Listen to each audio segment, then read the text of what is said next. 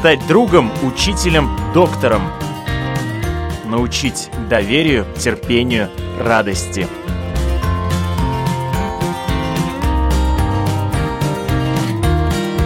Школа для родителей на Латвийском радио 4.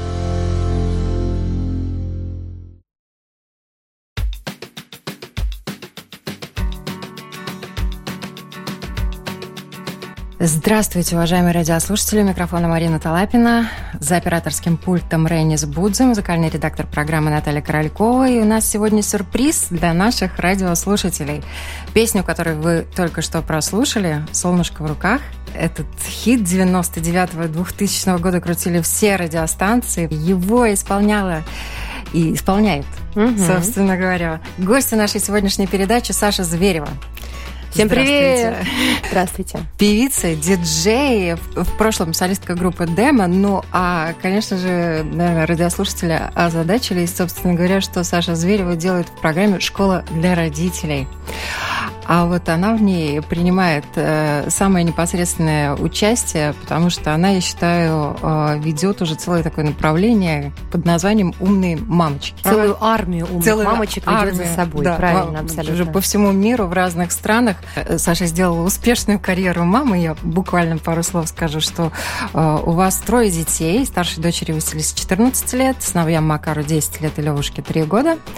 И сейчас Саша активно помогает развиваться другим родителям, и вы ездите по разным странам с семинарами «Умные мамочки». Для проведения такого семинара Саша как раз приехала и в Латвию. Основная тема, которую вы пропагандируете, и тот опыт, который вы сами прошли, вы им активно делитесь. И давайте рассказывайте. Вот естественное материнство и роды без вмешательств. Гармоничная семья. Что это для вас такое? Что вас подвигло вообще заняться этим? Наверное, имеет смысл откатиться на 15 лет назад. Давайте. Да, когда я была еще пер первомамой, первый раз носила внутри своего животика свою первую дочь, Василису. И тогда у меня, как и у любой мамы, у любой женщины, которая носит своего первого ребенка, возникали вопросы, да, как лучше э, обустроить приход этого э, человека в этот мир, вот э, с точки зрения рождения, нужно идти к врачам, или нужно и лучше обращаться к каким-то э, повитухам-акушеркам, либо это нужно делать в стенах а, какого-нибудь крутого перинатального центра, либо это просто может быть какой-то родильный центр, да, со, со стенами домашнего тип, типа такого, где мебель, где все располагает такой домашней обстановки. А, надо ли прививать моего ребенка или не надо прививать моего ребенка? Надо ли лечить его антибиотиками, лекарствами, сбивать температуру или не надо? То есть вот эти все вопросы, которые а, мучают а, новоиспеченных мамочек, мучили меня тогда тоже. Я тогда, будучи беременной, пошла на курсы для будущих родителей, где мое мировоззрение... Пришла я туда абсолютно таким, знаете, звезда. А, я такая пришла туда и говорю, так, мне главное, чтобы у меня бедра не разъехались во время а, родов, чтобы я вышла оттуда и сразу пошла в спортзал восстанавливать фигуру, мне на сцену надо, вы знаете. А вышла я оттуда с полным переворотом сознания, с ощущением, что я центр вселенной своей женской, что у меня огромный-огромный творческий потенциал э, внутри меня открывается, что я женщина, и мое самое главное творческое предназначение, мое главное творчество – сотворить эту новую жизнь. И когда у меня случились роды, это произошло настолько красиво, гармонично, оргазмично, э, просто волшебно. И я вот этот опыт получив, ну, слышала до этого, что роды – это какая-то такая страшная кровавая резня. Да. Это, это больно, но все забывают. Да, это что-то лязг какой-то инструментов, это какие-то врачи, которые что-то там химичат, что-то помогают кому-то. И пройдя этот опыт, да, мне повезло, я родила своего первого, второго и третьего ребенка всех дома. То есть я не отважилась отправиться в медицинское учреждение, но я рожала, конечно, их не одна. При, при помощи профессиональных акушерок, врачей, э, психологов э, и так далее. Вот, поэтому у меня все было предусмотрено для этого. Я не, пропагандирую на своих э, семинарах роды дома. Я им рассказываю о своем просто мягком опыте рождения без вмешательств. Когда тебя не подгоняют, когда дают рожать в своем темпе, не ставят никакие искусственные окситоцины, а, не стараются обезболить тебя, да, вот эти да? вот эпидуральные анестезии, современные средства различные. А, на самом деле, если заглянуть глубоко к себе, в природу, мы поймем, что, ну, не зря природа не дура. Вот она, если придумала, что женщина должна пройти сквозь это родовые волны, я даже, видите, болью стараюсь это не называть, потому что, мне кажется, боль – это про что-то такое больное, когда болезненность, вызванная какой-то болезнью, не, не, не, не правильным строением в теле. А когда женщина рожает, это, наоборот, подчеркивание ее исключительного здоровья женского. Поэтому вот эта вот родовая боль, которую принято называть болью, я ее больше называю такими могучими ощущениями, могучими переживаниями в жизни женщины, но она к ней готова, к этой вот боли. Она к ней готова, и я вот пережив это, мне так захотелось делиться со всеми, тем, что это классно, это красиво, это волшебно, и это вдохновляет женщину на какие-то новые свершения, новые витки творческие. Вторые роды еще больше меня вдохновили и повернули, и когда случились третьи роды, опять же, так же красиво, чудесно, домашнее, мягко, без вмешательств, а, уже посыпались миллиарды вопросов, да, ко мне от женщин. То есть это не я сама придумала распространить эту информацию. Женщины начали вытягивать буквально из меня Ну, это действительно так, это очень важно. И мамочки, особенно которые готовятся стать э, мамочками, родить. У них действительно очень много тревожности, конечно. волнений, страхов. И мамочка, которая уже прошла через все это, это большая подмога. Вот какие вопросы чаще всего задают? Что больше всего волнует и беспокоит мамочек? А, да разные вопросы. Ну, вот про то, то, что я, в принципе, уже перечислила. Многие спрашивают, «Ну, как, как, как, как родить вот так вот, Саш, космически, как ты? Вот как да. так родить? Угу. Я говорю, знаете, ну это не ответить в одном комментарии. Когда начали вот в том же, в соцсетях спрашивать, э, вот как, что ты посоветуешь? Я поняла, что даже постов, которые вот э, я пишу, э, они не, не, не объемлят всю ту информацию, которую мне хочется передать, вот эту всю магию, вот эту всю энергию, которую я даю девушкам. И поэтому пришла в голову идея встречаться лично встречаться офлайн, да, и когда мы начали наши первые встречи три года назад с девушками, приходило 20-30 девчонок, сейчас у нас Москва вот собрала 700 человек, и мы знаем, что впереди тысячи еще э, встреч, э, ну, тысячные встречи, где мы соберем там Крокус, другие большие площадки. Я точно знаю, что э, все больше и больше женщин интересуется, и именно этот вопрос, вот как родить волшебно, без вмешательств, чтобы это прошло как вот полет на другую планету. И я им рассказываю эти все-все маленькие секретики. А кто готов готовил вас? Ну вот, опять же, повторюсь, на курсах подготовки для угу. будущих родителей. Но бесспорно попались люди, которые Волшебные. рассказали так, да, которым доверился, которым поверил, и все случилось так, как случилось. Знаете, на нашем курсе были разные родители. Там же было пар, наверное, 20 разных. Я более и... чем уверена, что большая часть рожала в роддомах. Да, не, я не скажу, что все прям поменяли свое мнение. Даже если они рожали в роддомах, они, может быть, делали это более осознанно, более продуманно, более по договоренности с врачами, где они объясняли, доносили доносили до врачей свои мысли, что они бы не хотели перерезать пуповину сразу после рождения, чтобы донат отпульсировал, чтобы ребенок получил из плаценты всю вот эту кровь свою, принадлежащую ему по праву.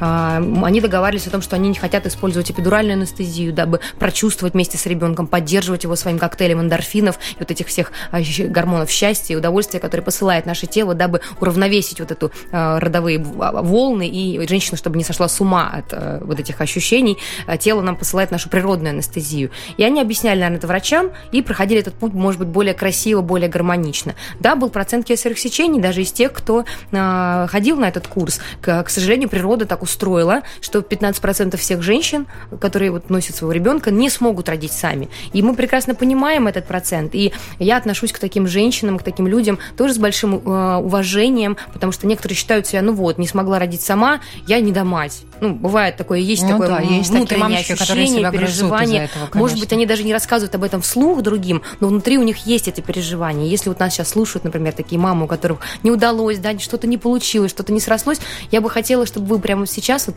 представили себе вот этот след на своем теле от а, шрама, от кесарево сечения и поблагодарили себя и свое тело, что вы пошли на самую высокую жертвенность в своей жизни. Вы пошли на то, чтобы дать жизнь своему ребенку, отдали на растерзание, как бы в кавычках, да, свое тело. То есть вы принесли в жертву себя, дабы сохранить жизнь своему малышу. Поэтому вы мама с большой буквы, и роды у вас тоже прекрасные состоялись, и как венец этих родов у вас есть новая жизнь. А, и я уверена, что я знаю, сто процентов я статистику вижу, я сама как доула, я сейчас сопровождаю женщин в Лос-Анджелесе, а, как в родах а, есть у меня, лично у меня даже есть клиентки, которые рожают после кесарево сечения самостоятельно. То есть вагинальные роды после кесарево сечения возможны, и даже после двух кесаревых сечений. У нас в Латвии, например, если два года прошло после после кесарево сечения угу. женщине предлагают уже рожать самой. Я, поскольку мы уже заговорили о кесареве сечении, маленькую историческую справку от себя позволю добавить. В дошедшем до сегодняшнего момента сведениям кесарево сечение является одной из самых древних операций. Угу. И в мифах Древней Греции описано, что с помощью этой операции были извлечены из чрева умерших матерей Асклепий и Дионис, известный бог вина. Да? А в XVI веке придворный врач французского короля Амбруаз Паре впервые начал выполнять кесарево сечение живым женщинам, но исход, к сожалению, был тогда, угу. в те времена, смертельной. Ошибкой Паре и его последователей было то, что разрез на матке не зашивали, рассчитывая на ее сократительную способность, но операцию выполняли только для спасения ребенка. Угу. Вот. И когда жизнь матери уже понятно было, что спасти невозможно. И лишь в XIX веке было предложено удалять э, матку сначала во время операции, летальность в результате снизилась до 20-25%, а через пять лет после этого матку начали зашивать специальным трехэтажным швом, я извиняюсь за терминологию, но она интересна.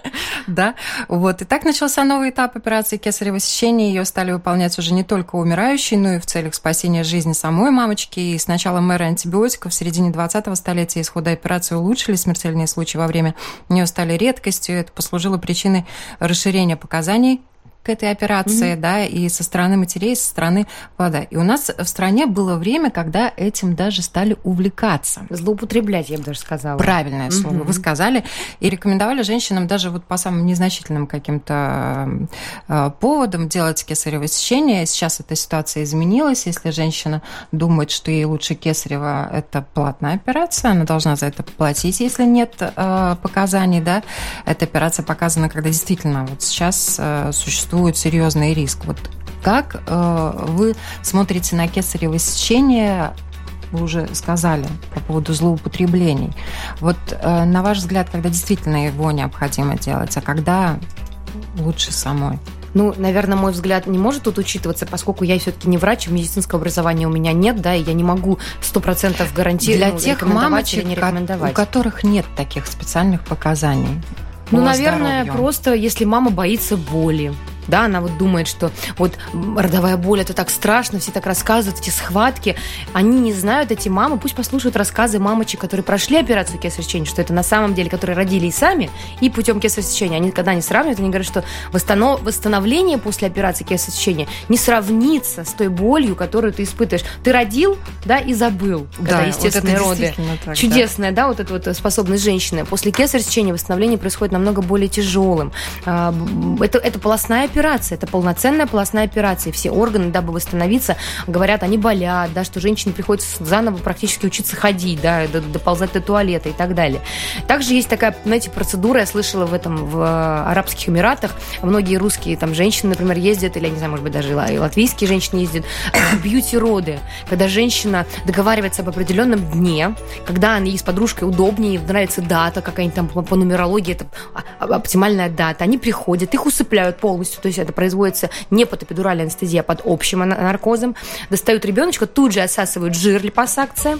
А, жир а, добавляется в те места, которые ей хотелось, например, в попу или куда-нибудь еще.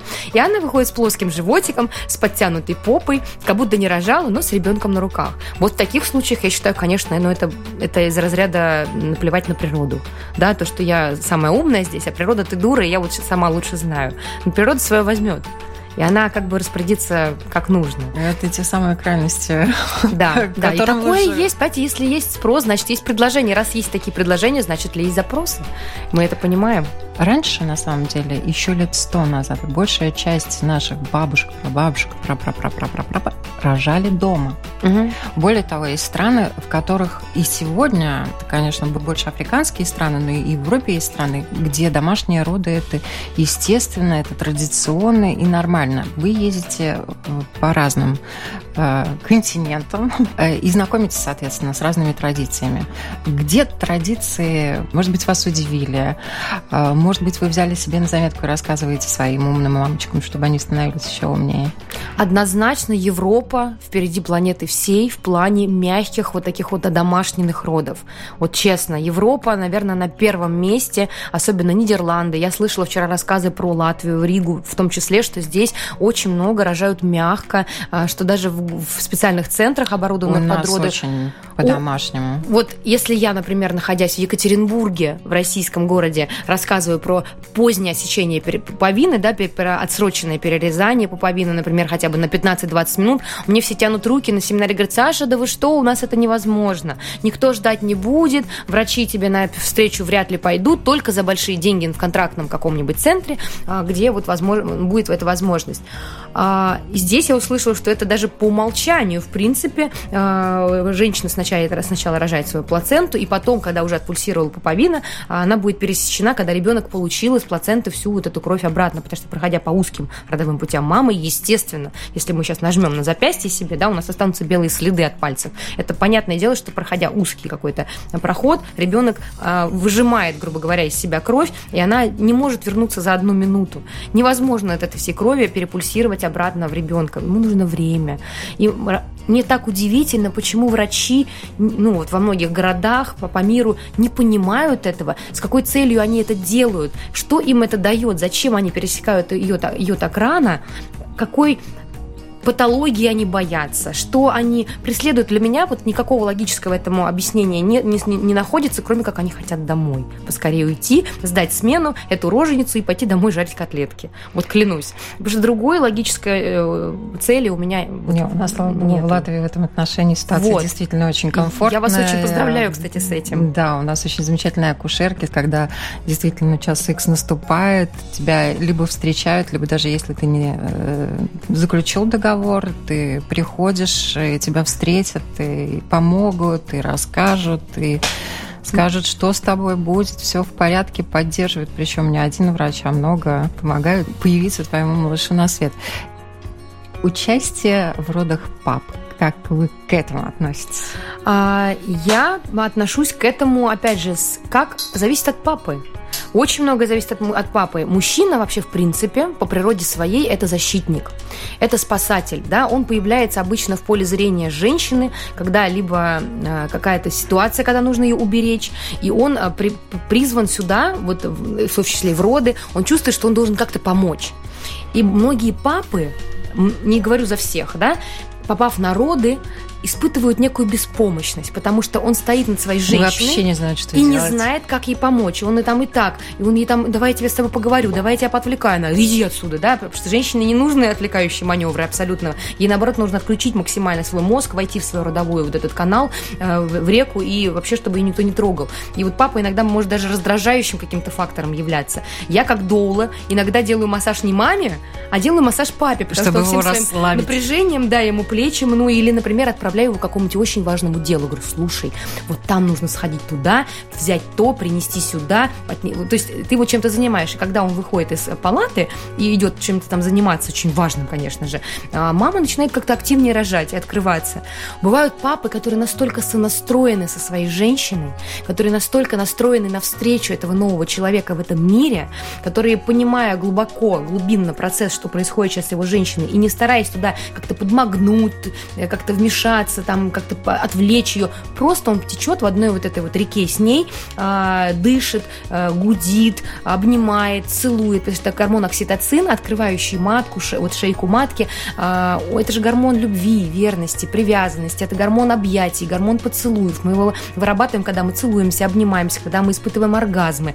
И вот когда мужчина, сонастроившись своей женщиной, дает ей вот это оргазмическое ощущение, ведь есть некоторые пары, которые безудержно целуются в родах. И особенно прям на схватке они начинают целоваться, таким образом помогая женщине У нас схватка выработать... вообще папа действительно очень, особенно в первые моменты на схватках, когда схватки пошли, может помочь, даже просто положив руку на поясницу маме. Вот эта тяжелая такая мужская рука. Да, теплая пятерня. Теплая. Большая. Она боль облегчает. И это уже не боль, это просто, ну, действительно схватка. Вот она. Схватила тебя. Малыш идет, все да, в порядке. Да. А папа рядом, папа держит, папа помогает. Вместе, вместе участвовали сделали возрождение этой новой жизни и вместе встречают. Мне кажется, это прекрасно. Если папа не мешает вот своим адреналином, потому что ну, вот этот да. выделяемый мы адреналин, гормон страха, он является антагонистом окситоцина и может подавлять его выработку. Поэтому, ну, смотреть нужно обязательно по ситуации. Вот как ведет себя папа. Иногда он нужен, а иногда его лучше отправить куда-нибудь добывать какую-нибудь очень важную вещь. Сашенька, вы а, в разных странах а, встречаетесь с разными мамами. Есть бесспорно много чего общего, но есть, что нас немножечко различает. Вот хотелось бы узнать, что нас объединяет, а что у нас разное. Ну, однозначно объединяет всех мам мира, наверное, то, что они хотят все самое лучшее для своих детей. Каждая мама не враг своему ребенку, она для него хочет самого прекрасного. Но только понимание прекрасного в разных странах тоже разное. И в Америке до сих пор а, на многих курсах, подготовках к родительству а, врачи в том числе участвуют в том, что а, закладывают в мамино осознание то, что безопа- самым безопасным родоразрешением является кесарево сечение, и такое сейчас еще тоже практикуется. То есть даже сами врачи говорят, что так безопаснее – так спокойнее, вам назначили плановый день, вы пришли, красивая, накрашенная, подготовленная. У них же это культ, чтобы там да, все было. Фотку сделали в соцсети, что вот я иду на роды, все пожелали тебе, держим за тебя кулачки. Вот вышли, уже, опять же, накрашенная такая же красивая. Ну, то есть, вот так, да. А, в другой стране наоборот, есть вот как в европейских странах, наоборот, чтобы было максимально все естественно и близко к природе. И, например, какой-нибудь Бали, а, вот э, если брать, я недавно была на Бали вот этой зимой и посетила клинику Буми Сихат, а, в которой акушерка Робин Лим, всемирно известная акушерка, она возглавляет роды, она возглавляет эту клинику, и к ней едут люди со всего мира, с Австралии, с России, с Америки, а, с Европы, чтобы родить естественно. Она написала множество книг про плаценту, про вообще, в принципе, мягкое родовспоможение. И там, конечно же, всех женщин эти, вот этих стран объединяет одна только цель э, – родить в единстве с природой своей женской прочувствовать вот эти волны, нарастание, э, прочувствовать себя дикую, какая ты вот неосознанная. Никогда мы в социуме ведем себя по правилам этикета, а послушать, как ты звучишь в родах. Я когда нахожусь на родах с женщинами, сопровождаю, я говорю им иногда вот тихонечко на ушко, говорю, я теперь знаю, какая ты в сексе. Потому что женщина очень похоже ведет себя в родах, раскачиваясь, двигаясь, звуча, дыша именно так, как она делает это в моменты, когда она не контролирует себя, когда она отдается полностью вот этой стихии, природе и страсти. И это очень-очень красивый процесс. В этом отношении, конечно, меня тоже удивили и порадовали бразильские акушеры, которые помогают своим женщинам рожать танцуя.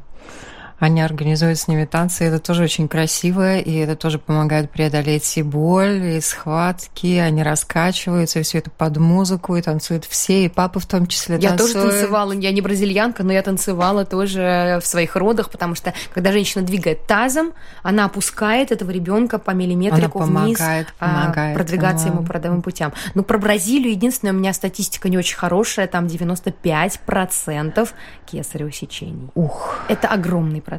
Это страна в мире на первом месте по проценту, потому что у них там это делают практически всем, без показаний. Ну, это, к сожалению, они еще не доросли. Они, ну, они отошли да. от природы. Вот зачем? Казалось бы, такая страна. мода, да. и надо всем сейчас эту моду пройдут, увидят ее. Этим надо переболеть, видимо, обществу, к сожалению. Угу. Ну, будем надеяться, что они переболеют и продолжат рожать естественным путем. Вот что современным мамам э, не хватает? Вот в той же Америке вы наблюдаете, в той же России, в других странах. Спокойствие и времени. Женщина вообще по природе своей это не карьерист, это не тот, кто должен делать какую-то сногсшибательную карьеру, бежать там, упустить время. Многие боятся, вообще в Америке, например, дается всего лишь 4 месяца на декретный отпуск. Через 4 месяца, если ты не вышла на работу, ты теряешь место. Тебе никто не будет платить деньги. Поэтому женщины в погоне за этими четырьмя месяцами, конечно же, теряют грудное вскармливание, конечно же, теряют вот это чувство насладиться, надышаться. Они сразу же стараются, а, как только родили, пристроить, найти, с кем кем оставить, как вот это все, ну, к сожалению, это прям вот прям бьет, и, по, и мне так грустно смотреть, как часто я вижу в Америке мам с бутылочками везде повсеместно, как они кормят уже из бутылочек своих детей, когда там еще совсем маленькая крошка. В то время как мне сказали, что в Латвии а, культ, культ кормления грудью, долгого кормления грудью действительно присутствует, и что женщин можно повсюду увидеть с таким уже бегающим ребенком, а, который разговаривает с тобой человеческим голосом, нормальными да, словами. Тебе подходит, тебя раздевает. Да, да, и просит грудь. И это абсолютно нормально. Если, если природа придумала так, что в женщины в груди сохраняется молоко до двух лет, до двух с половиной, до трех лет, значит, это нужно значит, это кому-то нужно. И не может быть такого, что природа ду дурочка такая, и раз там полгода покормила, и надо на работу, и значит, она должна пропасть. Женщины, мне кажется, они даже получают некую травму такую внутреннюю. Э, вот когда их заставляют так быстро выходить на работу, быстро восстанавливаться на да, карьере в Латвии своей. в этом отношении тоже повезло. У нас э, декрет может длиться до полутора лет. Прекрасно. В России, по-моему, три года даже. То есть вот... россиянкам повезло еще больше. Да. А, хочется спросить, раз уже заговорили о карьере, певица, миллионы поклонников, тем не менее, когда родился первый ребенок, вы ушли в семью и, ну, действительно, вы состоялись как мама, я отдались этому. Хотя у вас э, тоже очень интересное развитие. Вы в обществе, вы никуда не потерялись. Рассказывайте об этом. Ну, мало кто знает, наверное, но те, кто следили за моей деятельностью тогда, до последних недель беременности, наверное, до 38-й недели беременности, я гастролировала. Знаете, магия группы Демо заключалась всегда в том, что самые, казалось бы, провальные годы, когда о нас не было особо слышно, у нас всегда были гастроли. То есть э, вот эта легенда песни «Солнышко» никогда не давала покоя организаторам, и нас всегда звали на концерты. И даже сейчас то есть постоянно идут приглашения, просто я не езжу. Сейчас уже из Лос-Анджелеса летать, конечно, на это все невозможности никакой у меня и желания тоже нету, но всегда были гастроли. Вот никогда не было месяца, чтобы не было хотя бы одного приглашения на концерт. Поэтому я всегда гастролировала до последних сроков беременности, просто по кайфу, просто потому что мне это нравилось. Я рисовала себе на животе такое, знаете, глазки, носик, ротик и лучики, то есть брала кругленький животик, как солнышко в руках, и пела эту песню, вот, держа свое солнышко в руках. И людей это вызывало безумно позитивные эмоции, эмоции. Потом, когда рождались мои детки, подрастали немножко, я брала их с собой на гастроли, потому что я кормила всегда грудью долго. И мы ездили вместе с ними. И даже сейчас, когда я езжу на гастроли уже с своими семинарами, а, я все равно беру. Вот у меня Левушка, мой а, третий сынок, а, ездил со мной по городам вместе. Первый год, когда мы ездили на в туры. Второй год, когда ему уже было больше годика, тоже я кормила его грудью, ездила и брала его с собой максимально, где могла. Вот, поэтому всегда без отрыва от производства я это делала. Кстати, по поводу карьеры моей, как певицы, прямо сейчас, в ближайшее время, в ближайшие пару недель, выходит мой новый сингл. Я решила, знаете, вот вот это не как бы уже не ставка на коммерческий успех. Для меня это было... Я подумала, ну я же изначально вышла из вот все-таки как певица, и петь-то я не разучилась, и голос-то у меня никто не отобрал, и я решила спеть еще одну песню, свою, вот новую какую-то, именно пережитую мной какую-то историю, а, честную, искреннюю, и обратилась я за этим к автору а, всех песен сейчас а, вот Николая Баскова, группы «Винтаж», Леша Романов, Алексей Романов, это действительно один из самых известных авторов сегодняшнего дня, который пишет для подавляющего большинства артистов. Я обратилась к нему, а мы знаем, я знаю Лешу еще со времен Омеги, когда он пел еще в группе Омега, давно-давно, в 90-х, мы вместе гастролировали. И когда Лешка услышал мою историю, ему рассказала какие-то свои личные переживания, он мне буквально через три дня прислал песню под названием «Облачный атлас». И я когда услышала вот этот демо этой песни, у меня просто хлынули слезы из глаз. И я сказала, Леша, она моя. Сколько бы это ни стоило, я у тебя ее забираю, эту песню. И прилетев вот на свой тур на, в Россию, я тут же поехала на в первые же два дня, даже несмотря на джетлэг, вот эту перестройку во времени, в поясах, я поехала к Леше, мы записали эту песню, она готова. И сейчас я вставлю немножечко отрывочки в своем инстаграме. И была премьера у меня на моем московском семинаре. Эмоции вызывает потрясающие случае женщины начинают плакать, вставать, хлопать. То есть люди все говорят, что это будет такое некое возвращение той Саши Зверевой. Это бесспорный хит. Ну, посмотрим. Я не делаю ставки как на какой-то коммерческий проект. Опять же, для меня это была возможность выговориться, рассказать миру о том, что я чувствую и что я хочу донести. Поэтому вот я думаю, что, возможно, не за горами и на вашей радиостанции тоже послушать эту песню. Будет подарок для радиослушателей. Помимо этого, Саша Зверева еще занимается и одеждой, в том числе для беременных, и очень красивые, интересные, и фасонные. А, снабженные специальными потайными молниями для кормления, специально какие-то такие э, мягкие резиночки для, для растущих животиков. Да, действительно, у меня есть несколько направлений бизнеса. Все они связаны так или иначе с материнством или с красотой женской. Э, я делаю одежду для беременных, для кормящих. Я поставляю косметику из Калифорнии Калифорнии, очень такого естественного, натурального происхождения. Вообще, все самые ведущие а, косметологи мира, например, в том числе в Беверли-Хиллз, а, ну, все, все говорят, что будущее косметологии за витамином С, естественным, и за фруктовыми кислотами, которые просто помогают обновляться нашей коже. Ботокс, вот эти все гиалуроновые уколы красоты, они уже все отходят на второй план, и на первый план выходит вот этот именно домашний уход при помощи различных кислот, которые просто помогают твоей коже а, обновляться быстрее и активнее, нежели с возрастом мы теряем вот эту способность к регенерации. И вот эта косметика тоже а, является одним из моих бизнесов. Третий мой бизнес – это мои семинары. Также я привожу различные интересные товары, для, удобные для мам и для детей из Америки. То есть очень-очень много разных сфер бизнеса. В ближайшем будущем я планирую запустить свое собственное производство растительного молока. Потому что, преподавая свои семинары «Умные мамочки», я затрагиваю тему не только, конечно же, родов и естественного э, родительства, но в естественное родительство для меня также входит и питание, правильное питание, потому что без питания мы, мы, мы то, что мы едим, да, и все, что мы кладем в себя, становится в итоге нами.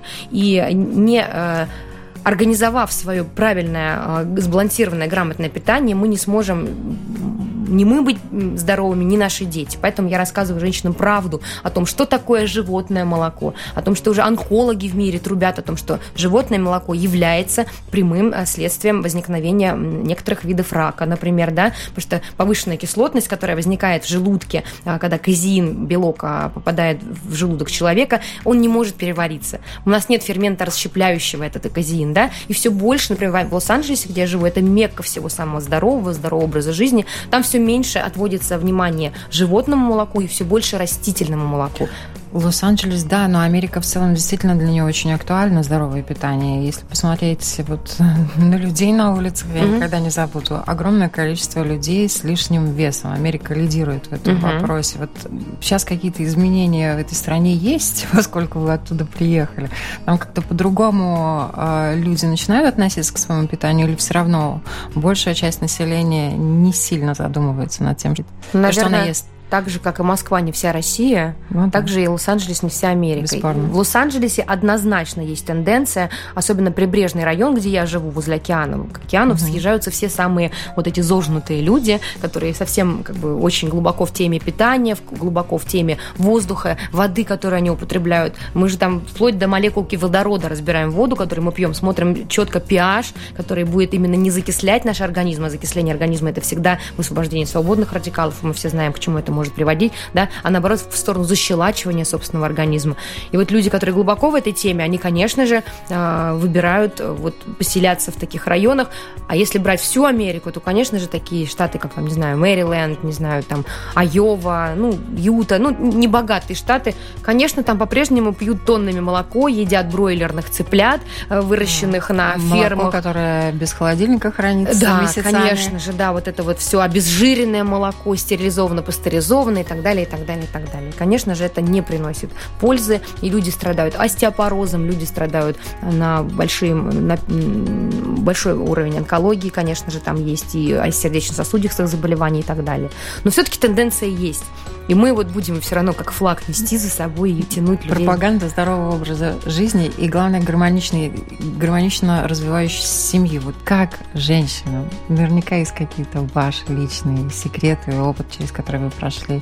Вот как женщине, отдаваясь ребенка, не жертвовать собой, не превратиться в жертву. Потому что действительно мы становимся более ограниченными в некоторых социальных аспектах, да, но тем не менее, как не превратиться в жертву и как дарить себя и детям, и любимому мужчине, и баловать себя, Ваш секрет. Вот вы правильно сказали слово жертва. Смотрите, мы становимся жертвами тогда, когда мы действительно делаем что-то ради кого-то. Вот очень часто женщины проживают свою жизнь, я ради ребенка оставила работу. Или ради тебя, любимый, я вот пошла, сделала вот то или вот это, купила вот это платье или сделала этот маникюр. Я бы очень хотела всем женщинам, которые сейчас меня слышат, чтобы они себе вот как бы в свое внутреннее правило взяли, что никогда в этой жизни не надо делать ничего ради кого-то. Все, что мы делаем в этой жизни, мы делаем ради себя. И вот проживая эту жизнь ради себя, мы рожаем детей ради себя, дабы испытать вот этот прекрасный опыт, дабы понять, что такое бессонные ночи. Но взамен этих бессонных ночей потом эти маленькие вкусные душистые ручки, волосики обнимают нас и прижимают и говорят, что мы у них самые лучшие, самые любимые. И мы забываем все эти бессонные ночи, да? Но мы это делаем не жертвуя собой ради кого-то. Потому что когда мы жертвуем и делаем это ради мужа или ради ребенка, мы в конечном итоге предъявляем им счет я ради тебя вот это сделала, теперь давай ты мне тоже мои ожидания оправдывай. Я же хотела, чтобы ты мне стакан воды в старости подал, я хотела, чтобы ты любил только меня, а ты ушел к этой мымре, да, ну, например, я говорю так вот утрированно. И, знаете, ваши ожидания – это только ваши проблемы. А, не надо ожидать от людей ничего, ни от близких, ни от любимых. Просто вот живите в моменте, кайфуйте от того, что происходит здесь сейчас, не ожидая ничего от будущего. И тогда не будет жертвенности. Тогда будет меньше разводов, меньше будет, наверное, э, недомолвок, меньше будет вот этих вот мам, которые рушат иногда. Есть такие случаи, они очень распространенные, когда мамы своим влезанием в жизнь своего взрослого ребенка очень многое там нарушают своими советами, своими авторитарным мнением, когда они говорят, тебе это не подходит, жена, вот я тебе не, не для того я тебя ростила, не для такой, э, извини меня, Господи, да, вот это все. Э, поэтому вот жить для себя, кайфовать и в нужный момент отойти в сторону и дать ребенку сделать свои собственные ошибки. А, попросит совета дать, не попросит, ну пусть попробует сам. Много ли мы сами, задайте себе вопрос, слушали маму и делали так, как она хочет? Все равно делали по-своему. И все равно набивали свои шишки. И только благодаря своим шишкам мы вылезли туда, где мы сейчас есть. Но у мам есть, если они не перегнули палку, если они действительно оставались другом, к ним всегда ребенок придет за советом. Таким незримо незаменимым а, человеком. Да. Как Катрин Денев сказала, я мать, а мать никогда не бывает одинокой.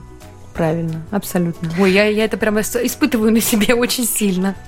Спасибо огромное, что пришли, что поделились своим опытом. Удачи, успехов, всех благ и карьеры. Певицы тоже. Спасибо. Я... Да, даже не в карьере, а просто в самореализации. Самореализация, да. да.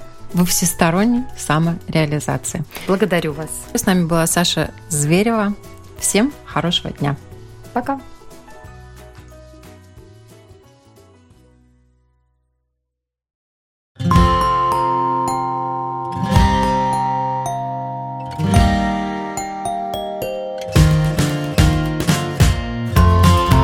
Стать другом, учителем, доктором.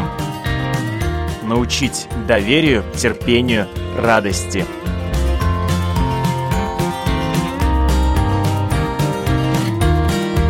Школа для родителей на Латвийском радио 4.